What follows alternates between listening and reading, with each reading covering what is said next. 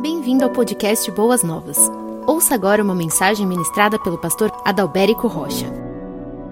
Mas graças a Deus nós temos os recursos aí da internet e a palavra de Deus pode chegar ao coração de vocês. Antes da palavra, nós vamos falar nesta noite a respeito de parábolas em Lucas, como o irmão Josaniel nos falou logo no início do culto. E hoje eu quero falar a respeito daquela parábola que está lá em Lucas capítulo 12, do versículo 13 até o versículo 21, que no título assim da sua Bíblia está lá a parábola do rico insensato. Eu estou com a minha Bíblia aqui, você pode abrir a sua, eu estou com o texto impresso aqui. Mas antes da leitura desse texto, eu gostaria de orar com vocês e pedir que assim o Senhor possa nos abençoar de uma maneira muito especial em mais uma noite de reflexão na Sua palavra. Vamos orar, amados? Senhor, nosso Deus, nosso Pai, nós te agradecemos, ó Deus, pela liberdade que nós temos de examinarmos a Tua palavra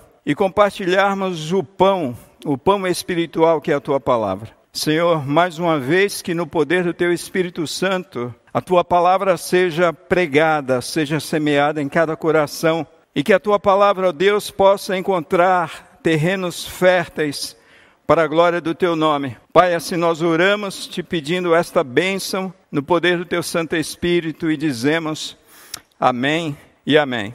Muito bem, amados. Hoje a gente vai falar a respeito de riquezas, a respeito de bens. Né? Eu me lembro que um cantor da música sertaneja, o Jair Rodrigues, ele tinha um programa na televisão e naquele momento de reclame, de comercial, ele chamava o Faz-me Rir. Eu estou aqui com várias notas, deixa eu ver se essa câmera aqui pega bem, aqui na minha mão. Tem aqui outra câmera aqui, deixa eu mostrar para vocês. E quero dizer para vocês que isso aqui é só a título de ilustração, irmãos. Eu tenho aqui algumas notas de 500 dólares, algumas notas de 200 euros, e algumas notas de 200 reais, que é a nossa maior nota.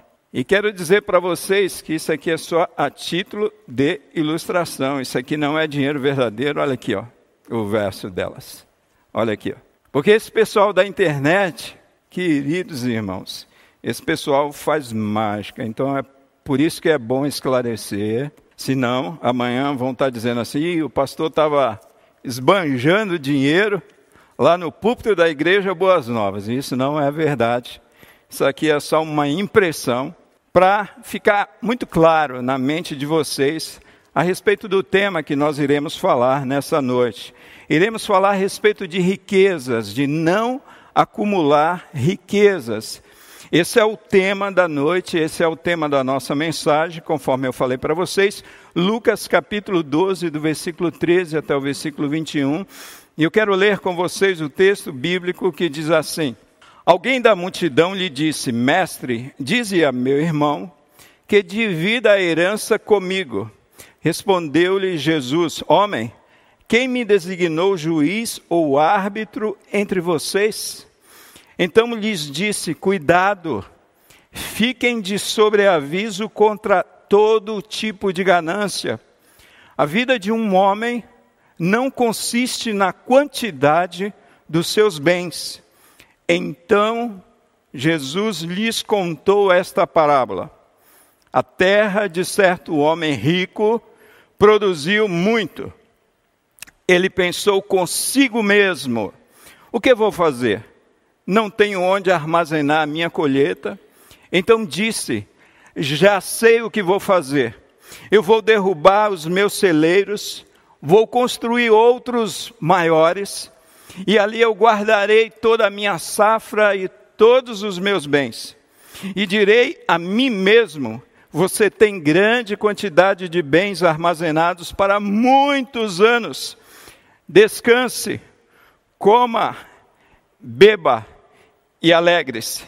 Contudo, Deus lhe disse: Insensato, esta mesma noite a sua vida lhe será exigida. Então, quem ficará com o que você preparou? Assim acontece com quem guarda para si riquezas, mas não é rico para com Deus. Queridos irmãos e amigos, enquanto Jesus ele falava aqui para essa multidão, a multidão que estava ali ao seu redor e no meio dessa multidão estava ali os seus discípulos. Jesus ele foi interrompido por alguém que o ouvia, o ouvia, e aquela pessoa que ouvia Jesus fez um pedido impróprio para Jesus. Ele disse assim: Mestre, diga a meu irmão que reparta comigo a herança. Quando aconteciam naquela época disputas sobre propriedades, possessões, os adversários buscavam o conselho dos escribas, o conselho dos rabinos, porque esses homens eram os guardiões da lei de Deus nesses assuntos de propriedade. Você sabe muito bem disso, lá no Antigo Testamento nós encontramos muito bem isso no livro de Levítico. Esse homem, ele sabia que Jesus era um rabi, enviado por Deus, e então esse homem vai em busca de um veredito da parte de Jesus com relação à sua herança. Porém, o que nós vemos aqui nessa parábola é que Jesus ele rejeitou o apelo daquele homem, porque aquele apelo estava além da esfera da missão de Jesus além do propósito para o qual Jesus ele veio a este mundo. Então, Cristo ele perguntou: Homem, quem me pôs a mim por juiz ou repartidor entre vós? E é interessante que Jesus em seguida advertiu aquele que lhe fazia o pedido contra o espírito de avareza que cria. E esse espírito de avareza não somente ele tem a capacidade de criar, mas de manter disputas entre as pessoas, entre irmãos. Jesus então continuou e usou a ilustração dessa parábola do rico insensato. E por que Jesus usa essa parábola? Jesus usa essa parábola para expor a loucura daquele homem, para expor a avareza que está presente no coração daquele homem, e seja qual for a forma em que essa avareza se apresente na vida de uma pessoa. O engano de pensar que a vida de alguém ela consiste na abundância dos bens que essa pessoa possui. O engano de pensar que dólares, euros e reais e montanhas disso aqui, a vida de alguém consiste nessas coisas materiais. Ver a vida apenas resumida a dinheiro, a bens materiais, segundo Jesus aqui, amados, nessa parábola, é estar numa posição de insensatez, porque não são, não são as possessões materiais que mantêm a vida mesmo. Essa vida, mesmo que sejam porções abundantes. Mas o que Jesus está nos ensinando nessa parábola é que as coisas espirituais e, e, e eternas são essas coisas que devem assumir o grau maior de importância e preencher o anseio de todo o nosso coração. Esse aqui é o cenário da parábola. Irmãos, e quando nós examinamos isso aqui, e quando nós olhamos para as nossas vidas, nós conseguimos entender que, por natureza, nós somos acumuladores de bens. Por natureza, nós somos acumuladores de riquezas. E para isso, amados, basta a gente dar uma olhadinha lá no nosso guarda-roupa, basta a gente dar uma olhada lá no, nos nossos armários, Quantos blazers, quantos ternos nós possuímos, quantas calças nós temos, quantas camisas ou camisetas nós possuímos. Basta a gente dar uma olhada lá na nossa sapateira e a gente só tem dois pés. Mas quantos pares de sapatos você possui? Dizem que o homem só tem dois pares de sapato, né? um preto e outro marrom. Então, quando ele não está usando um, ele usa o outro. Mas é interessante que quando nós realmente temos a nobreza, a sensatez de olhar para as nossas vidas, nós percebemos que nós, de fato, nos tornamos acumuladores. Os nossos armários, os nossos celeiros, muitas vezes têm muito mais daquilo que nós usamos, amados. E creiam numa coisa: existem até pessoas que chegam um determinado momento, elas doam coisas, doam roupas, até com a própria etiqueta, com preço e com tudo. Foram roupas que foram compradas sem necessidade, não foram usadas porque aquela pessoa tinha muitas roupas. Irmãos, quando nós somos sinceros conosco, nós podemos entender que nós temos muito mais, muito além daquilo que de fato nós precisamos. Mas vamos voltar aqui ao dinheiro, amados. Deixa eu fazer uma pergunta para você que você pode responder aí para a sua família, para os seus filhos, para a sua esposa, para o seu esposo, para os seus amigos. Eu quero fazer essa pergunta. Dinheiro, amados, é bom ou ruim? Dinheiro é bom ou ruim? E aí, pessoal da técnica, dinheiro é bom ou é ruim? Eles estão falando aqui que o dinheiro é bom. E você, o que que respondeu aí? Irmãos, amigos, dinheiro é bom. Por quê? Porque com dinheiro você pode cuidar, cuidar melhor da sua saúde. Dinheiro é bom porque com o dinheiro você pode dar um estudo melhor, uma formação profissional melhor para os seus filhos. Dinheiro é bom porque você pode dar um conforto melhor para a sua família. Você pode comprar, quem sabe, uma casa melhor para a sua família. Dinheiro é bom porque você pode presentear pessoas que você ama. Você pode presentear os seus filhos. Dinheiro é bom porque você pode fazer aquela viagem tão sonhada para Disney que há anos você projeta e você ainda não teve condições de realizar essa viagem. Dinheiro é bom porque você pode comprar um carro legal para você. Dinheiro. Dinheiro é bom, amados. Porque com dinheiro nós podemos comprar uma estrutura como essa para a igreja de Cristo Jesus. Dinheiro é bom porque porque com dinheiro nós podemos sustentar essa estrutura.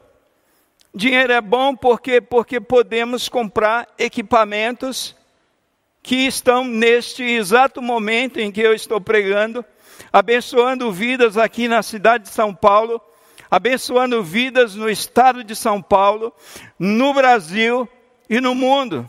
Então, quando nós pensamos a respeito do dinheiro, dinheiro é bom, irmãos.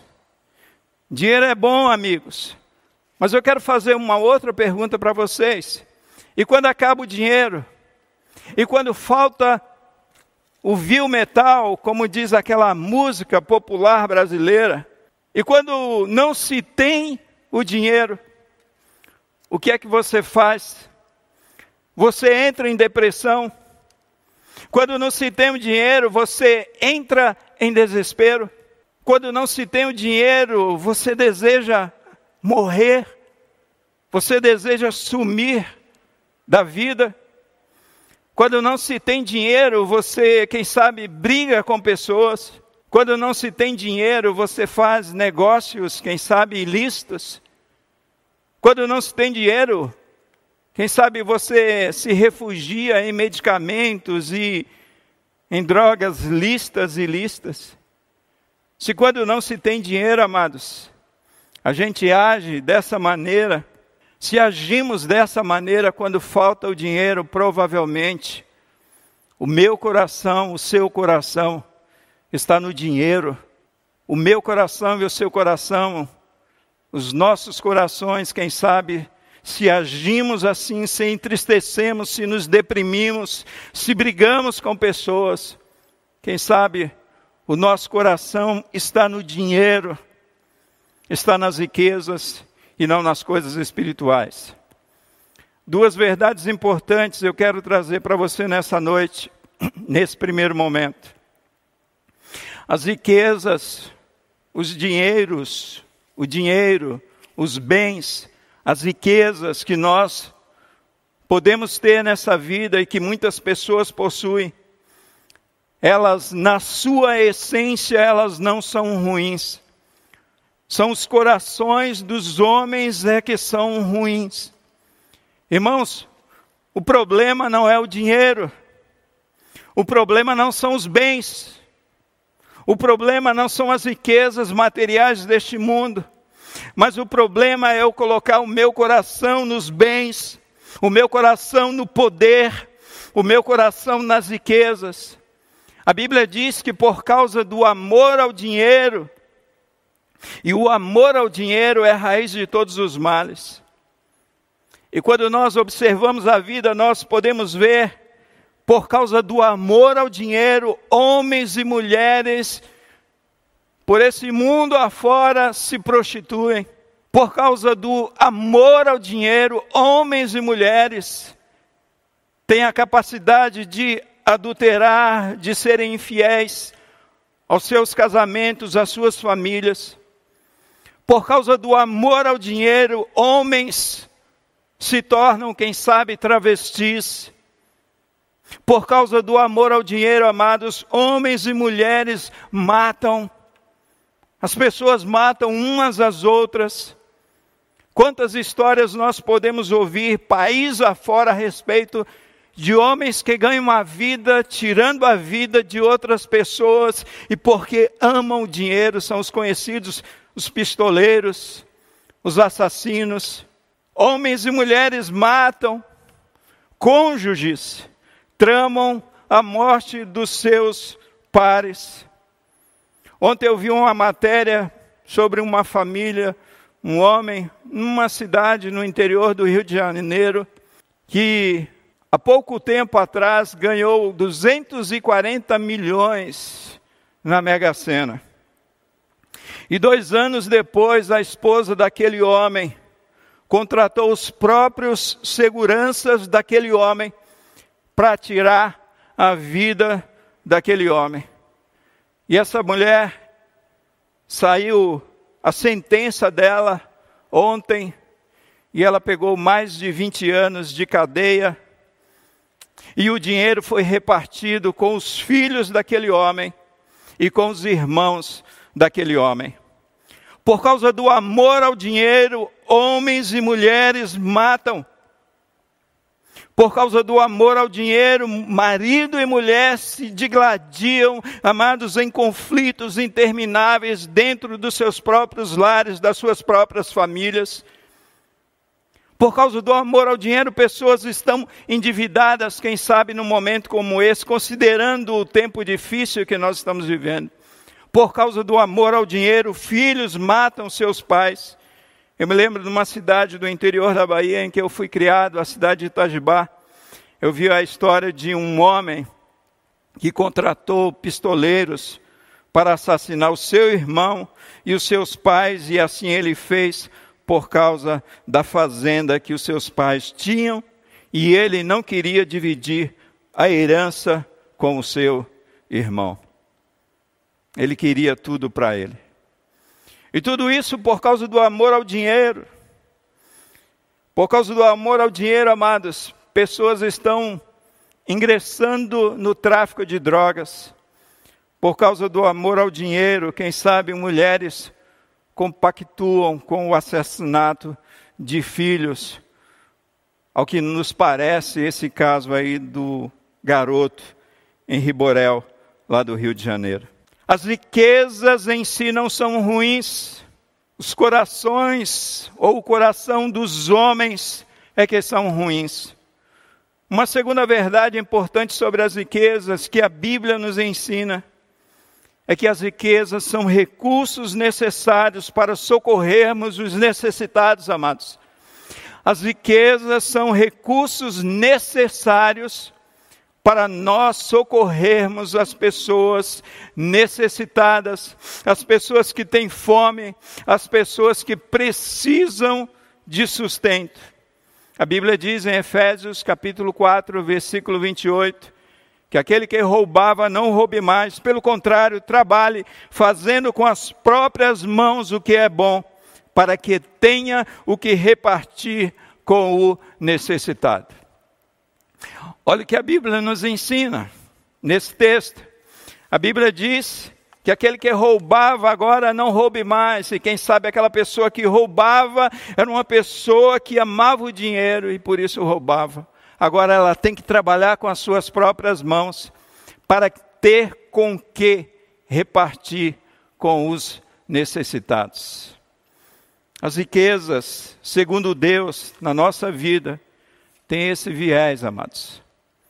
Os recursos que essa igreja levanta com a ajuda dos membros desta igreja, tem por finalidade repartir com os necessitados, e é isso que tem acontecido o tempo todo. Irmãos, neste local a gente não fica juntando dinheiro. Eu me lembro de uma época de um irmão que ele se vangloriava, porque ele era membro de uma igreja que tinha na poupança, caderneta de poupança, eu sou antigo, né? tinha na poupança 400 mil reais, pastor. As riquezas, os recursos que Deus tem colocado nas mãos da igreja de Cristo neste mundo é para abençoar as pessoas necessitadas. E Jesus Cristo, amados, ele faz advertências a respeito da ganância. Quando nós abrimos a Bíblia, a palavra de Deus, nós podemos ver muitas advertências na Bíblia sobre o ceder à ganância e o anseio por riqueza e poder. E Jesus adverte categoricamente isso. Jesus é enfático na sua advertência. Nesse texto que nós acabamos de ler, no versículo 15, ele diz: Olha, tende cuidado e guardai-vos de toda e qualquer avareza porque a vida de um homem não consiste na abundância dos bens que ele possui. Jesus está falando: olha, fique alerta, tome cuidado. Cuidado para que o teu coração não seja cativado pelo desejo de ter e de possuir. E aí eu entendo, amados, de acordo com esse texto, que para Deus vale o quanto temos dele e não o quanto de bens nós temos dele. Quando eu olho para essa fala de Jesus, eu entendo que para Deus vale o quanto eu tenho dele, da pessoa de Deus, da pessoa de Cristo, da presença do seu Espírito, e não o quanto de bens de Deus eu tenho. Irmãos, riquezas nem sempre significa que somos abençoados. Quando nós olhamos para a parábola do rico e Lázaro, o rico e o mendigo. E nós podemos ver ali que o rico foi para o inferno e o mendigo foi para o céu. Por quê? Porque o coração do mendigo estava em Deus e o coração do rico estava nas suas riquezas. Eu entendo quando eu olho essa fala de Jesus, porque a vida de um homem não consiste na abundância dos bens que ele possui. Eu entendo que para Deus vale o que nós somos, amados e não o que nós temos. E nós vivemos essa cultura que para muitas pessoas nós valemos o que nós temos. Nós valemos o que nós temos, o dinheiro que nós possuímos. E quando nós olhamos para a fala de Jesus, a gente percebe que ser, quanto de Deus havia no coração desse homem, quanto de Deus havia na pessoa desse homem, para Deus ser é melhor que ter. Eu me lembro de uma determinada ocasião, queridos, em que eu estava vindo, inclusive, de um velório. E eu estava de terno, e estava muito chovendo, aí eu passei num lugar simples, num restaurante simples. Eu precisava almoçar.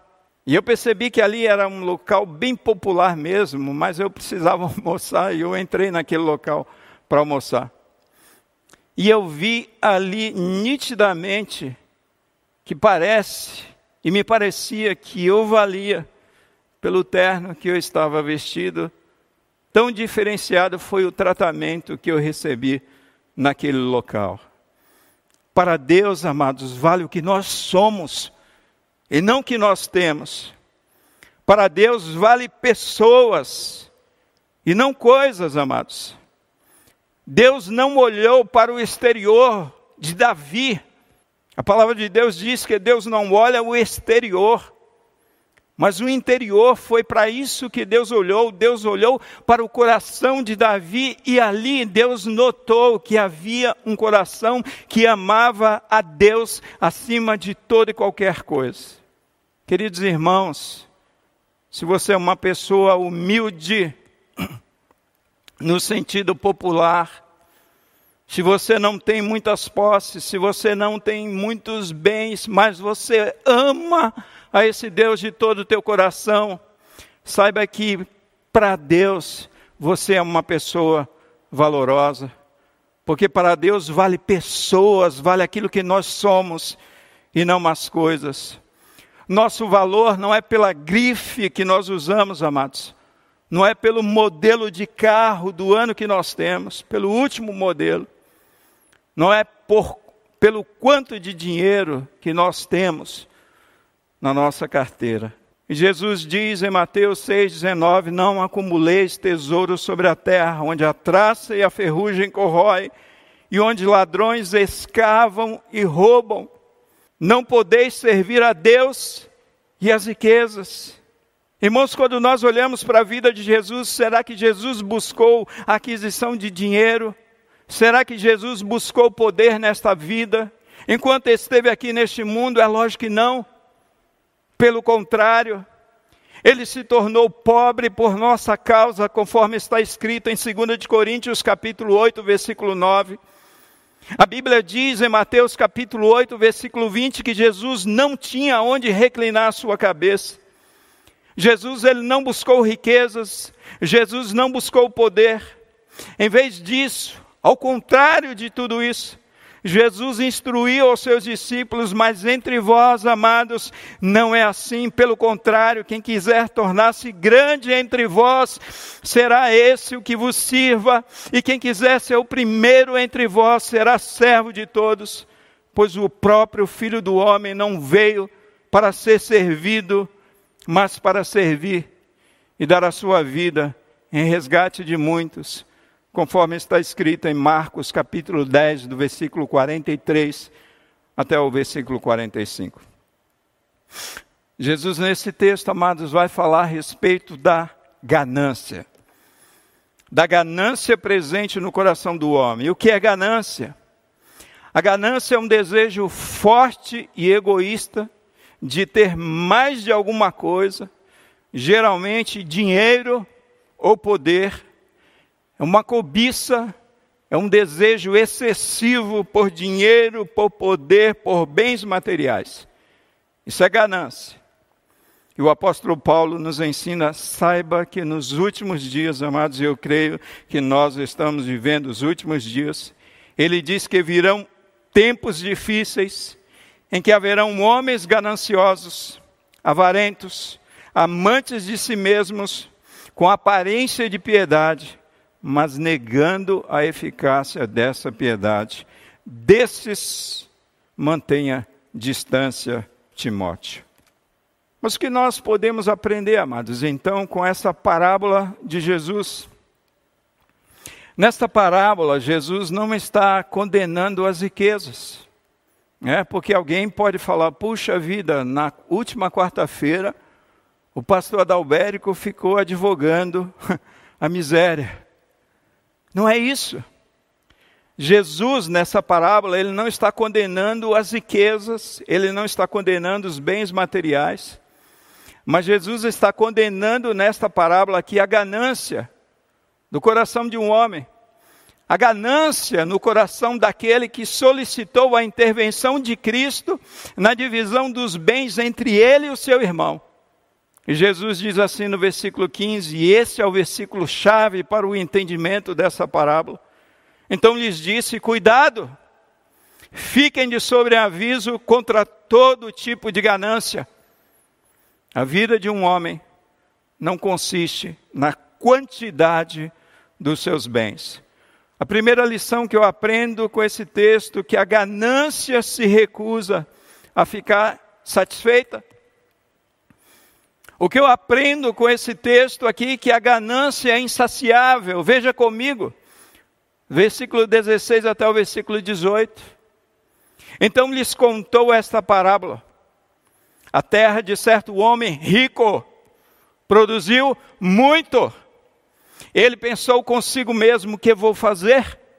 Não tenho onde armazenar minha colheita. Então disse: Já sei o que vou fazer. Vou derrubar todos os meus celeiros, vou construir outros maiores, e ali guardarei toda a minha safra e todos os meus bens.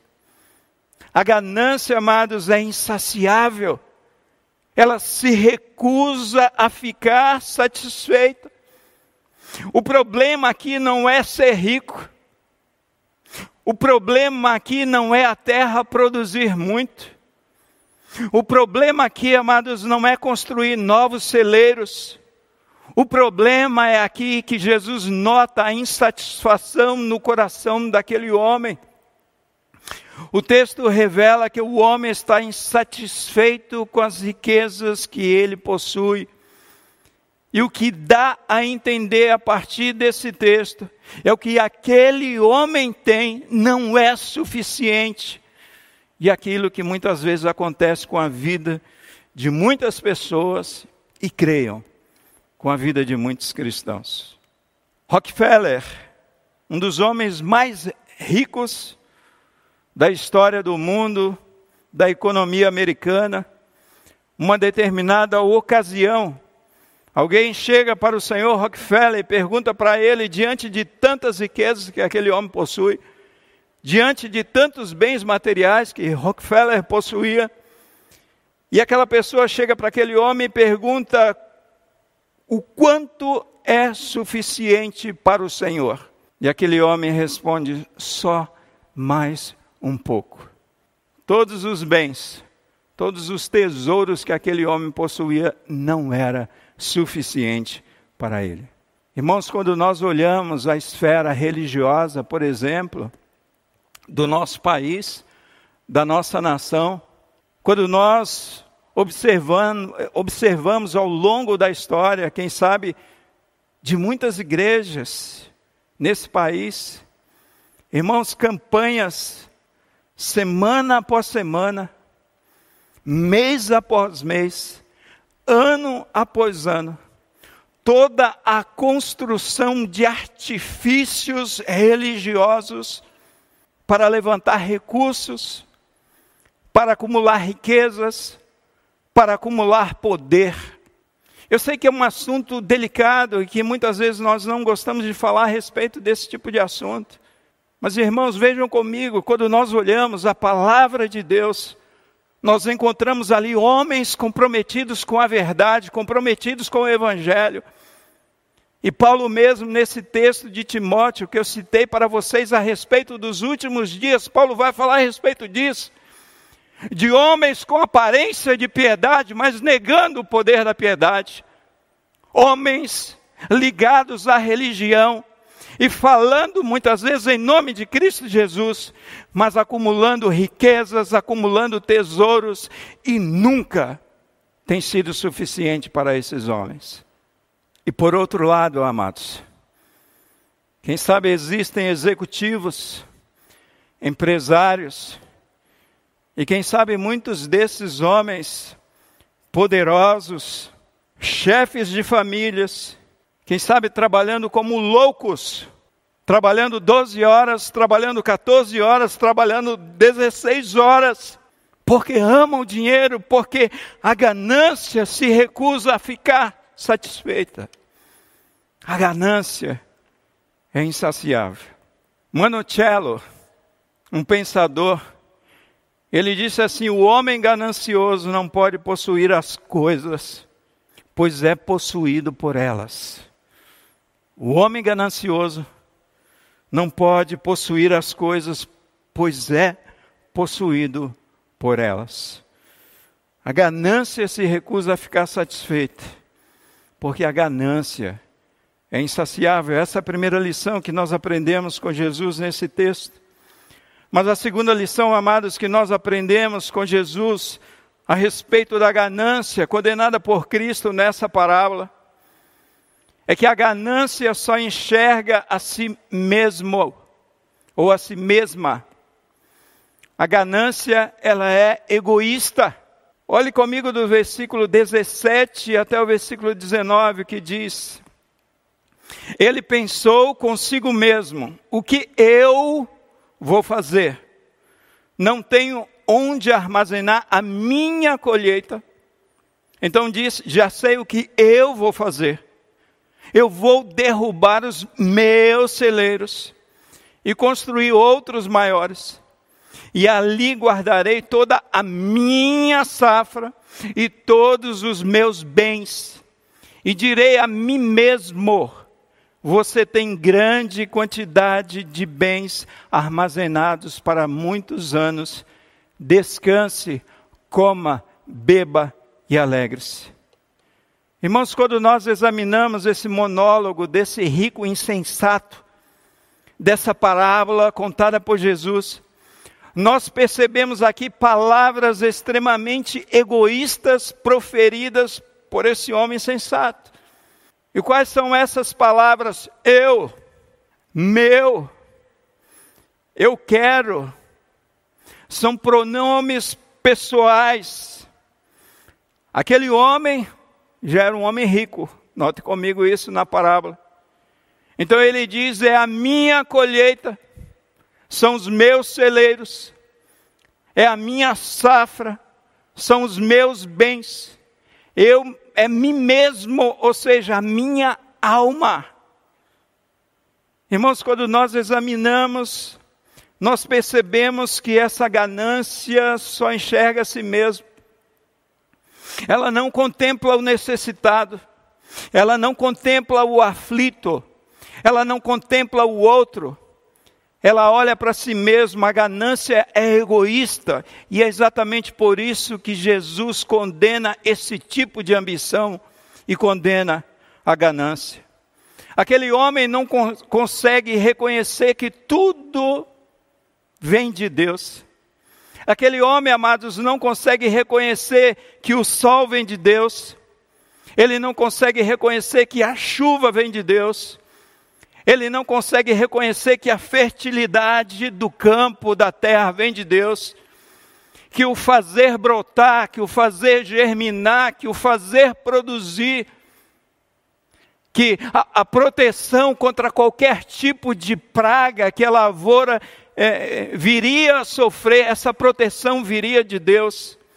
Esse homem não consegue conceber Deus em nenhum momento na vida dele, que a própria habilidade que ele tem de ser um lavrador, de cultivar a terra, de cultivar o solo, de ser um bom negociante, tudo isso vem de Deus. E esse homem não consegue entender que a sua própria alma, a manutenção da sua própria existência, da sua própria vida vem de Deus. É uma visão egoísta da vida, é uma ganância egoísta. E esse homem não reconhece as necessidades do próximo. Joselito Nascimento Otílio, um outro pensador, ele tem uma frase bastante interessante. Ele diz assim: Olha, como erradicar a fome da humanidade se o homem ainda não erradicou a ganância de dentro de si? como nós poderemos erradicar a fome da humanidade se nós convivemos neste mundo, neste país, neste estado, nesta nação, com pessoas extremamente gananciosas com seus corações nos bens, nas riquezas e no poder. Jesus condena a ganância porque a ganância enxerga somente a si mesmo. A ganância é egoísta. A ganância não vê o necessitado, amados. Mas em terceiro lugar, Jesus ele condena a ganância, porque a ganância ela rouba a glória de Deus. Ou seja, a ganância é idólatra. Ou a ganância é idolatria pura.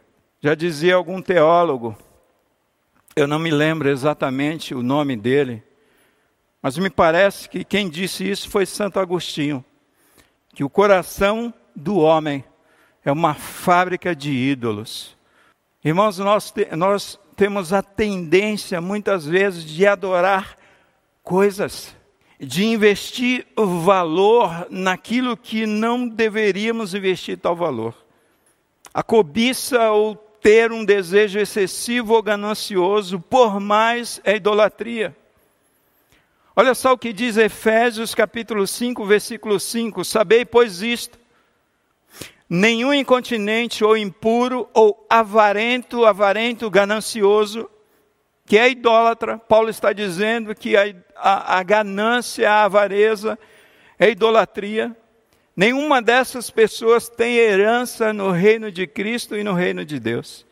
E aí, quando nós olhamos um pouquinho mais para a palavra de Deus, Jesus Cristo falando em Mateus, capítulo 6, versículo 24, ele diz que ninguém pode servir a dois senhores, pois odiará a um e amará o outro, ou se dedicará a um e desprezará o outro. Vocês não podem servir a Deus e as riquezas, ou a Deus e ao dinheiro. Irmão, se a gente não tomar cuidado, dinheiro, o poder, os bens materiais, tudo isso se torna um ídolo. Nós transferimos a adoração que deveria ser devida única e exclusivamente a Deus. E o nosso coração, ele se apega a todas essas coisas materiais que deveriam ser bênçãos de Deus nas nossas vidas e muitas vezes tem sido maldição. Irmão, sabe de uma coisa que eu acredito piamente? É que muitas vezes Deus poupa alguns dos seus filhos de não possuírem bens, porque Deus conhece o nosso coração. Irmãos, isso é uma grande verdade. Às vezes a gente olha assim e a gente, quem sabe, vê pessoas comprando, vendendo e adquirindo. E a gente fala assim: puxa vida, há quantos anos eu sirvo a Deus? Porque Deus não me abençoa com mais? Porque Deus não me dá mais dinheiro? Porque Deus não me dá mais poder? Muitas vezes, amados, creia nisso. Esse poder que nós tanto queremos, esse desejo que nós tanto temos vai ser um tropeço na nossa vida, vai ser uma tábua de perdição na nossa vida. A ganância, amados, rouba a glória de Deus. Quando nós olhamos para Mateus capítulo 19, do versículo 16 até o versículo 22, quando o jovem rico pergunta para Jesus o que ele deveria fazer para herdar a vida eterna. Jesus falou a respeito dos mandamentos, ele falou que cumpria. E o que mais? Aí Jesus disse para aquele jovem rico que ele vendesse todas as suas posses, todos os seus bens e repartisse com os pobres. Por que é que Jesus falou isso para aquele jovem rico? Porque Jesus sabia que o coração daquele jovem rico estava nas suas riquezas, estava nos seus bens materiais e não estava em Deus. E o texto diz que aquele homem, aquele jovem rico, ouvindo aquela palavra de Jesus, ele retirou-se triste por ser dono de muitas propriedades. A ganância, amados, rouba a glória de Deus. A ganância é idolatria. Mas em quarto e último lugar, e assim a gente vai já para o final da nossa reflexão nessa noite. A ganância, ela rouba a alma dos homens. Por que é que Jesus, pastor, fala a respeito da ganância e ele condena a ganância, ele condena essa ambição?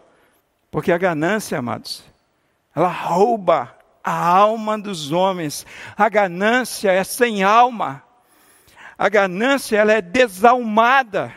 A ganância ela rouba os sentimentos.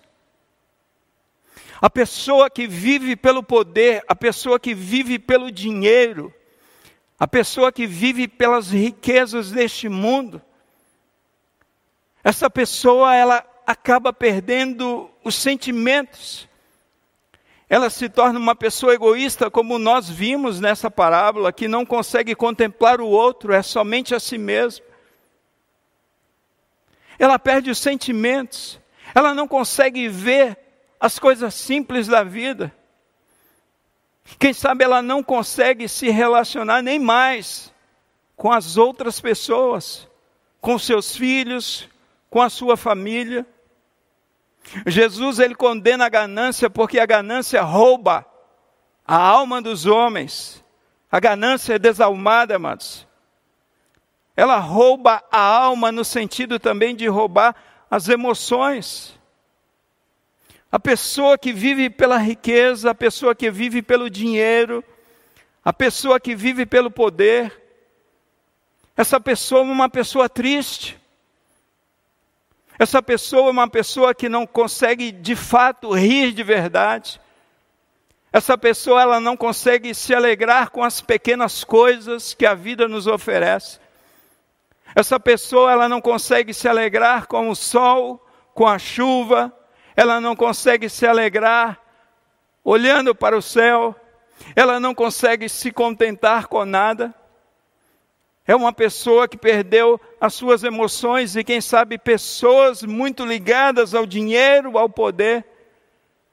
São pessoas que precisam até de medicamentos psiquiátricos para ficar bem, para ficar animada, para ficar lúcida para combater a tristeza no mais profundo do seu ser, para combater a sua depressão. A ganância rouba a alma dos homens, amados. A ganância é desalmada. E quando eu olho para uma fala de Jesus, tanto nesse texto, quando Jesus disse assim: Olha, esta noite, insensato, esta mesma noite em que você está falando tudo isso, que vai destruir celeiros, vai construir outros, vai juntar uh, alimentos, cereais, esta mesma noite a sua vida, ou seja, a sua alma, lhe será exigida. Então, quem ficará com o que você preparou? E numa outra passagem também do Evangelho de Lucas, Jesus diz que adianta o homem ganhar o mundo inteiro e perder a sua alma. Jesus condena, amados, e ele condena veementemente a ganância, porque a ganância rouba a alma dos homens das mãos de Deus. Nós temos uma vida eterna. E o que nós estamos fazendo? Nós estamos correndo atrás de Deus, ou nós estamos correndo atrás das bênçãos de Deus. Amados, às vezes a gente lê a Bíblia, alguns textos, e é triste porque nós não paramos para perceber o que Deus está querendo nos dizer.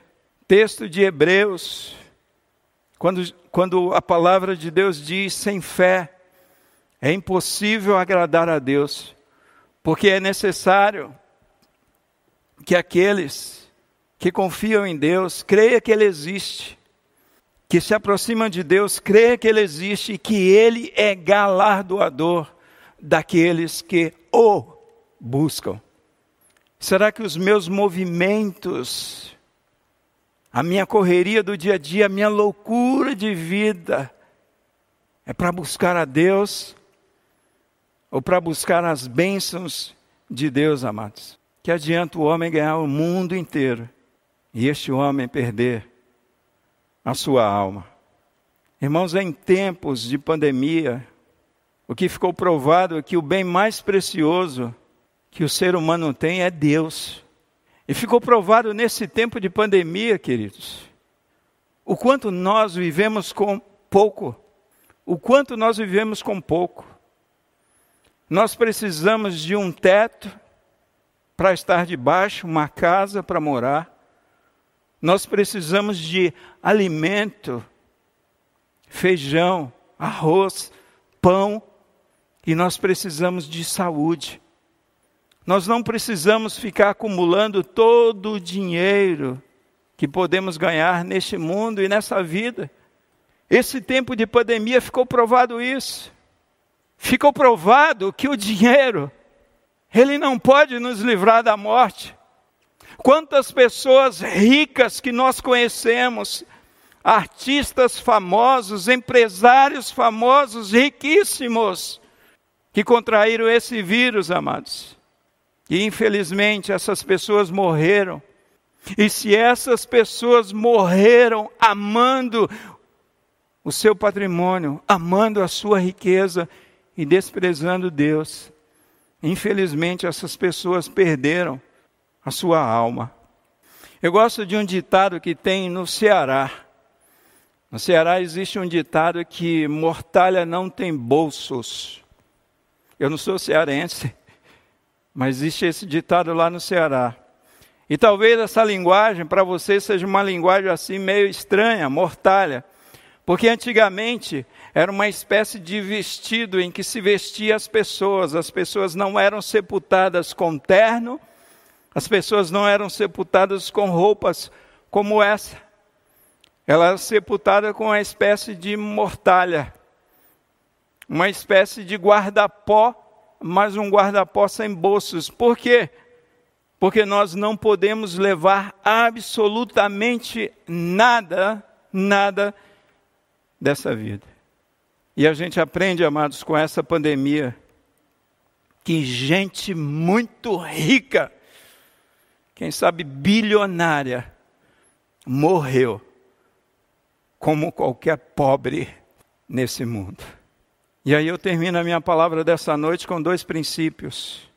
O primeiro princípio a ser lembrado está contido em Hebreus capítulo 3, versículo 5: Seja a vossa vida sem avareza, contentai-vos com as coisas que tendes, porque Ele tem dito: de maneira alguma te deixarei, nunca te desampararei. Irmãos, nós precisamos de contentamento. E contentamento é um exercício diário, porque o apóstolo Paulo diz: Eu aprendi a estar contente em toda e qualquer situação, mas tendo muito, tendo pouco, a tendo que comer e a não tendo que comer. Nós precisamos, e com a ajuda do Espírito Santo de Deus, nós podemos sim ter contentamento com tudo aquilo que Deus tem colocado em nossas vidas, porque eu creio que aquilo que Deus tem colocado na nossa vida, o salário que Ele tem nos dado, o alimento que Ele tem colocado na nossa dispensa, o transporte que nós temos, a roupa que nós vestimos, tudo isso é suficiente e nós não precisamos de absolutamente mais nada. Mas o segundo princípio que eu trago para nós finalizarmos a nossa palavra é que o contentamento de nossa alma só acontece como encher-se de Deus e não de riquezas. Olha a vida desse homem. Ele só, ele era um homem rico, está buscando cada vez mais riquezas, mais poder, mais riquezas, mais poder, mais riquezas. E ele diz no final aqui da sua fala, no versículo 19, e direi a mim mesmo: Você tem grande quantidade de bens armazenados para muitos anos. Descanse, coma, beba e alegre-se. Lê do engano, amados. Dinheiro, poder, riquezas materiais, todos os bens que você pode imaginar neste mundo não irá preencher a sede da tua alma. E aquele que poderia preencher e pode preencher, pode trazer contentamento à alma, aquele homem da parábola, ele desprezou, que é Deus. É por essa razão que Santo Agostinho diz assim: a minha alma encontrará descanso somente em Ti, Senhor. Você ouviu o podcast Boas Novas? Não se esqueça de seguir nosso canal para ouvir mais mensagens que edificarão a sua vida.